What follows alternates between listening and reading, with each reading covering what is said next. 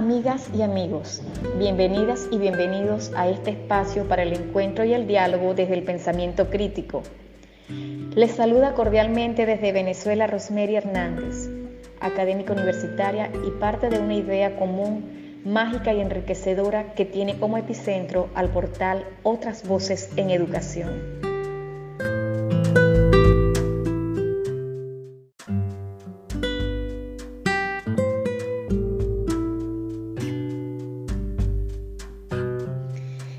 En esta oportunidad inicia un acercamiento desde la plática del feminismo, voz donde nos encontramos y reconocemos las mujeres, constructoras de resistencia desde la conciencia de nuestro ser en el mundo, y que con el tiempo se le han sumado otros colectivos y comunidades que no quieren seguir siendo invisibles, que tienen muchas vidas en una sola y aún así sienten que han dejado de existir.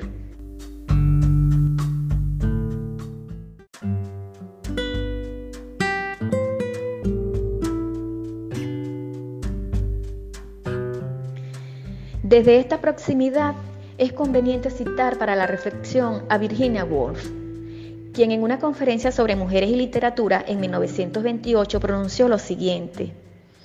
Cuando un tema se presta mucho a controversia y cualquier cuestión relativa a los sexos es de ese tipo, no puede esperar decir la verdad, solo puede explicar cómo se llegó a profesar tal o cual opinión.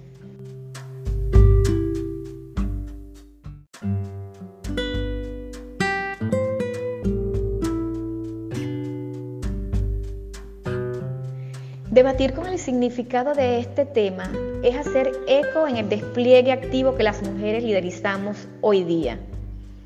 Somos muchas las que nos hemos lanzado a la calle a luchar por la igualdad y derecho del género.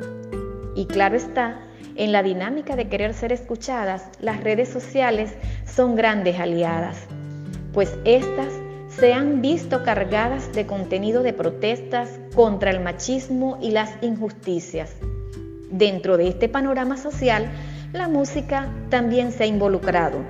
Canciones con el feminismo como bandera han alcanzado los puestos más altos de las listas de éxitos, todas ellas con profunda entrega de emoción y reflexión.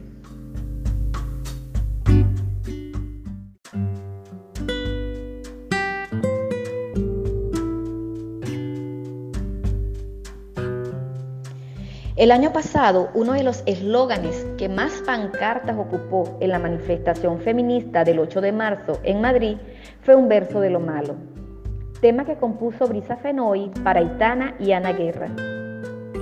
Sin embargo, y justamente por tratarse de un movimiento heterogéneo, no excluyente, que no atemana y en el que no estamos solas, son apreciadas un sinnúmero de interpretaciones Tal es la que ofrece Manuel Carrasco, Mujer de las Mil Batallas, o Cecilia Grifa, quien compuso una canción feminista recopilando frases machistas que ha escuchado y leído en la calle, internet, la televisión, los diarios e incluso en los comentarios a sus otras canciones. Fue su culpa, se lo merecen, se lo buscaron si lo padecen, algo habrán hecho imperdonable. La libertad es condenable, viajaba sola, salió muy tarde, se viste muy provocativa, no se hizo respetar, no se cuidaba, pero ya es madre. Es que las nenas hoy en día vienen tan desinhibidas, qué vergüenza, son asesinas, encima quieren disfrutar, el sexo es para procrear, cuánta grandeza.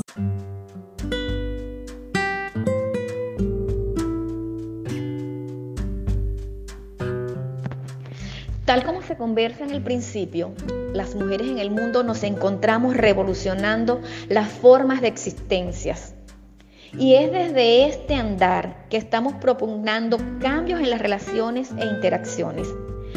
Paso a paso, no solo nos hemos apoderado de los movimientos sociales, sino que en nuestras peleas estamos proponiendo rutas de acciones que a su vez generan ideas, pensamientos, teorías y praxis en pro de la liberación del ser en su plenitud, a través de la eliminación de formas de dominaciones, jerarquías, discriminaciones, exclusiones, sexismos, intolerancias, entre otros aspectos que se han dado entre las sexualidades, conduciéndonos hacia un plano real y no imaginario, mucho más digno, que se entrecruce de manera alguna con una dimensión ecológica como visión integradora del mundo que propone una existencia verdaderamente armoniosa entre todos sus seres.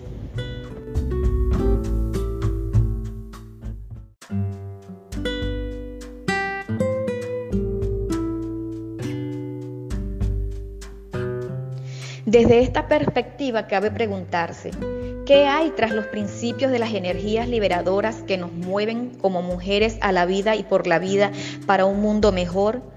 ¿Cómo se llama ese modelo de participación global, local, en el que muchas nos encontramos inmersas y que incluso recibimos apoyos de las otras sexualidades?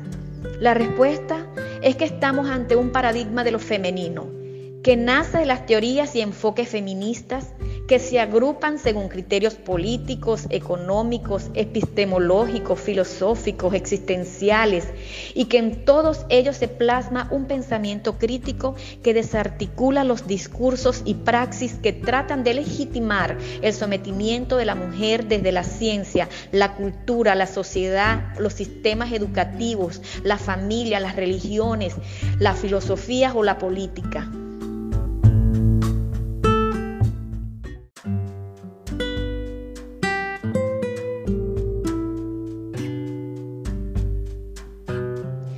En el proceso de formulación de criterios de verdad se nutre el feminismo.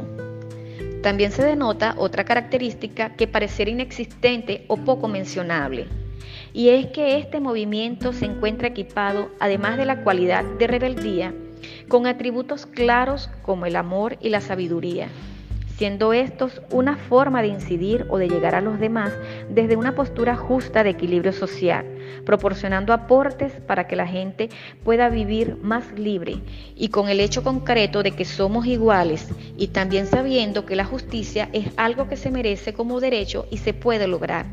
Y es que la nueva ola de reivindicación femenina que sacude al mundo así lo ha testimoniado.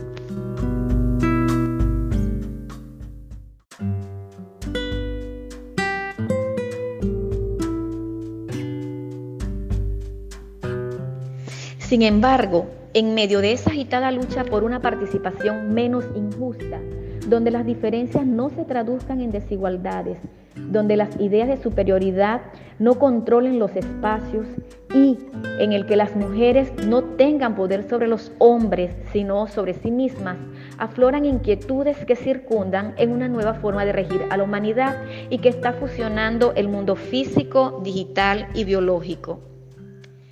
Se trata de la cuarta revolución industrial, un nuevo rango de tecnología basada en inteligencia artificial que pasa a ocupar importantes áreas, no solo en lo laboral, y que se caracteriza por cambiar drásticamente los sistemas de control, trastocando las relaciones entre los que habitamos en el planeta.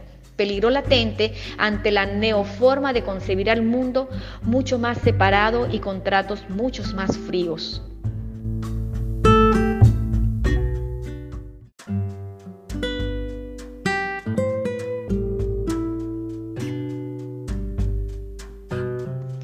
Es una nueva forma de representación de señorío donde predominan otros valores y las sociedades, en especial las más vulnerables y olvidadas, no se percatan de tal evolución.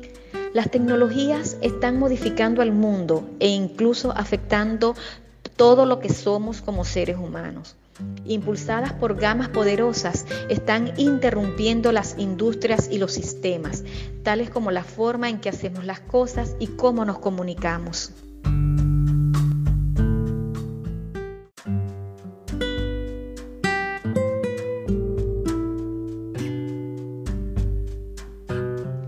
Ya no es desde el imaginario, existen y se espera que muchas máquinas tomen decisiones de forma autónoma. Habrá problemas en los medios ambientales provocados por el cambio climático y la superpoblación.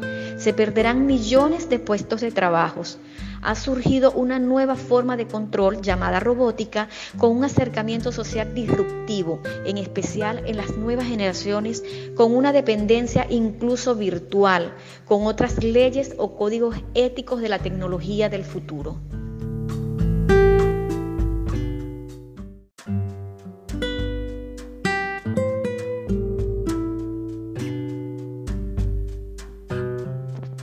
Y es que a pesar de todo este transitar, nada sencillo pero conquistado y reconstruido por las y los activistas de este movimiento, asunto que nos orgullece, logros feministas que hoy nos parecen tan simples, derechos que hoy muchas podríamos pensar como inconcebible que en otra época no los tuviéramos, seguimos estando ante un hecho de suma preocupación.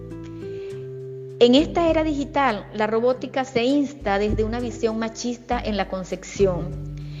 Por ejemplo, se inventa a los robots para que sean fuertes e inteligentes, mientras se destinan a las robots para los cuidados.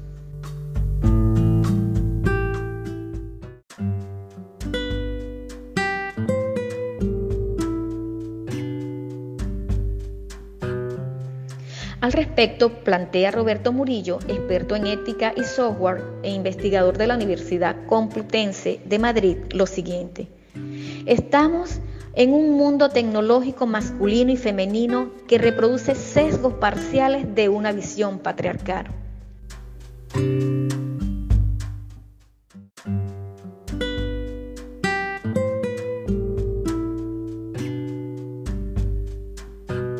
Identifican así nuevamente los dilemas éticos y morales que conducen a reflexionar el interrogante, ¿cómo podemos pensar una perspectiva realmente feminista en la sociedad emergente a la robótica? Este cuestionamiento conlleva a plantearse respuestas que sean plausibles por todos y todas.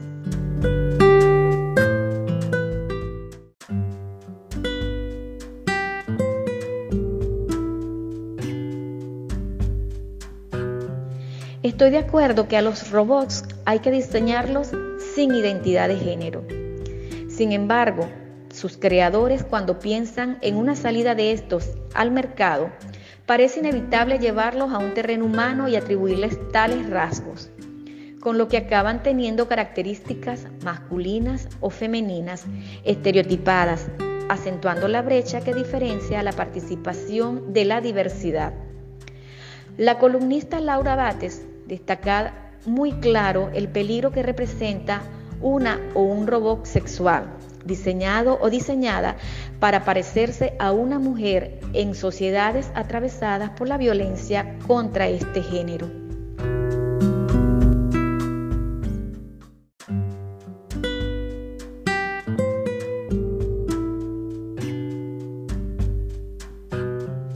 Debemos orientar propuestas poshumanas de las tecnologías desde una visión de relación menos asimétrica en el marco de este activismo dentro de las ciencias y así examinar desde la diversidad de las sexualidades la nueva articulación de la vida, realizando un acercamiento crítico al androcentrismo generalizado por toda la humanidad.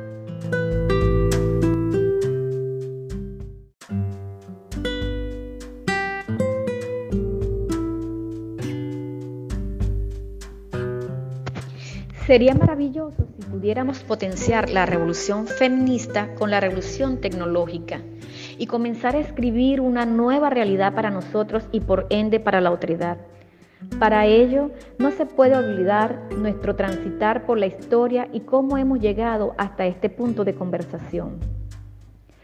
La primera ola feminista surgió a mediados del siglo XVIII en torno a la polémica sobre la naturaleza de la mujer y la jerarquía de los sexos. La segunda ola feminista se dio desde mediados del siglo XIX hasta la década de los 50 del siglo XX. Aborda entre sus puntos principales el derecho al voto femenino. Las mujeres reclaman el acceso a la educación superior, critican la obligatoriedad del matrimonio y comienzan a liberarse en su aspecto físico.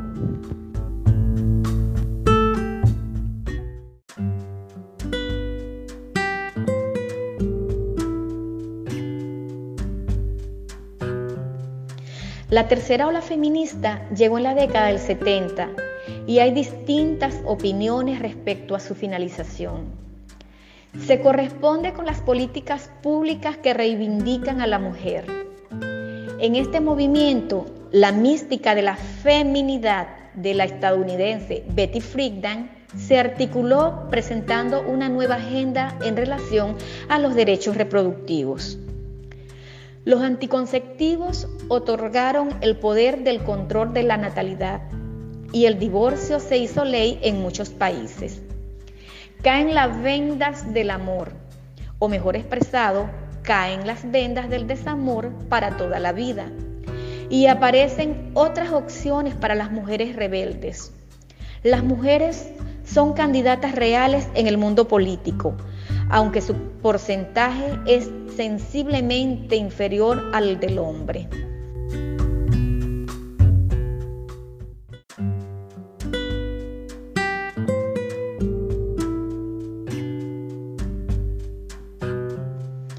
La cuarta ola feminista es la que vivimos actualmente y donde el activismo presencial y online cobran gran protagonismo plantea el fin de los privilegios establecidos históricamente para favorecer al hombre. Asimismo, repudia la violencia de género en todos los ámbitos de la vida. Lo personal es político. Suele leerse de un tiempo a esta parte en las manifestaciones feministas. La sororidad, concepto que habla de solidaridad entre las mujeres, es central. En cuestión de derechos, la lucha por la interrupción legal del embarazo aparece aquí como otro punto clave.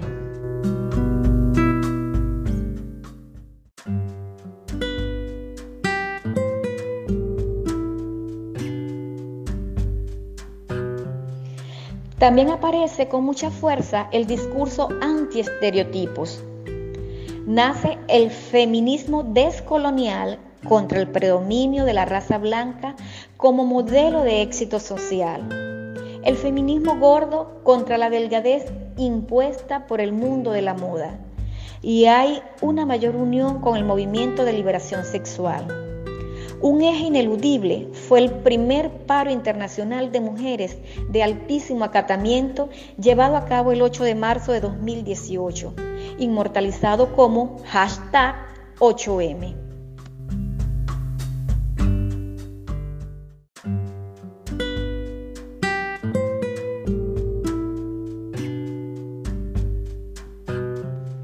A través de sus históricas participaciones, muchas han sido y siguen siendo sus grandes rostros. Virginia Woolf en 1925, Celia Moros 1944, María Marcela Lagarde y de los Ríos 1948, Sor Juana Inés de la Cruz 1960, Ruth Bader 1993, Maya Angelou, fallecida en el 2014, y otras que en este espacio no las hacemos invisibles. Se reconoce que sus banderas de luchas se encuentran muy bien empuñadas.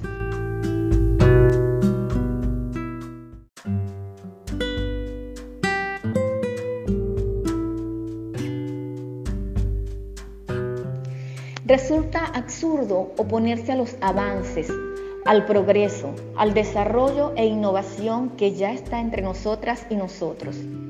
Pero sí se ha de cuestionar e interpelar desde la criticidad la propuesta de este modelo de sociedad adentrado y que a pesar de los grandes logros conquistados por el feminismo, sigue plasmada en ella la manifestación irracional de opresión de mayor fuerza, machista y patriarcal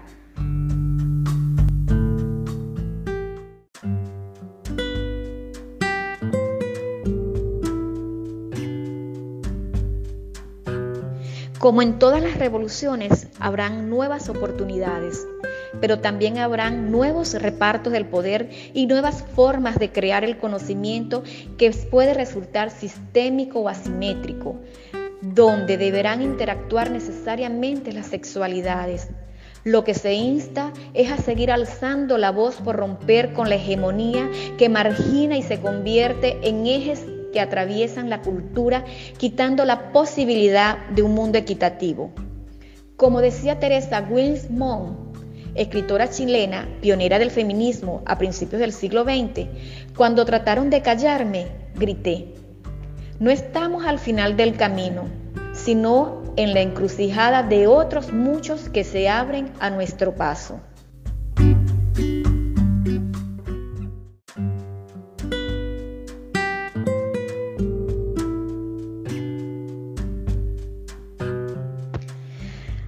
Hasta aquí este episodio.